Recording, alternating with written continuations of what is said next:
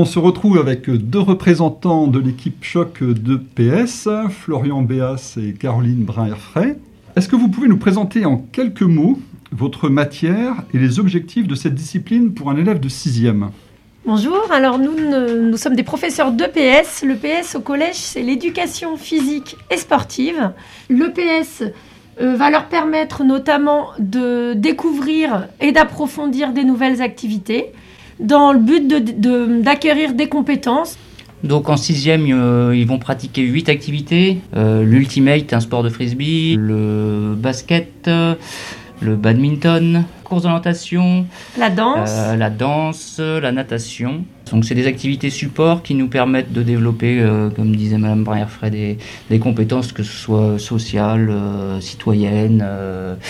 Euh, sportive, effectivement, un petit peu aussi. On est beaucoup en sixième sur l'idée euh, euh, de l'apprentissage des règles, d'apprendre à gagner ensemble, à perdre ensemble, voilà, et puis découvrir vraiment des nouvelles activités, et puis en, approfondir d'autres qu'ils connaissent déjà. On a vraiment beaucoup de chance heureux puisqu'on a la mairie du Reux nous permet d'avoir accès vraiment à un nombre d'installations, un de très grande qualité et deux nombreuses, ce qui fait qu'on a vraiment beaucoup de chance pour la pratique avec nos élèves on travaille vraiment dans d'excellentes conditions.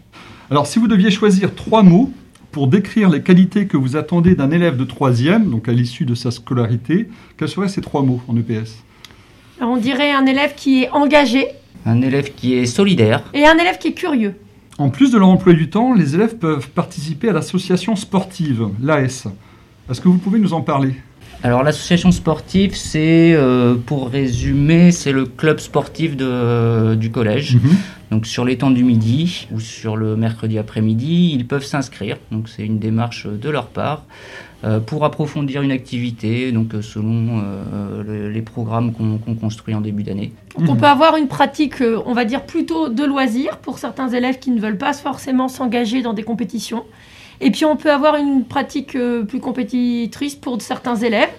Euh, et aussi, ça c'est un grand axe sur lequel on travaille à l'association sportive, ça va être tout ce qui est la socialisation et puis également la construction de rôles comme les rôles de juge, d'arbitre. Euh, on essaye également de faire des temps forts, il y a des temps forts dans l'année, donc qui peuvent être le cross, voilà, des activités comme la journée beach à Dinard, qui sont des grands temps forts de l'UNSS, qui est la qui est la fédération qui gère les associations sportives.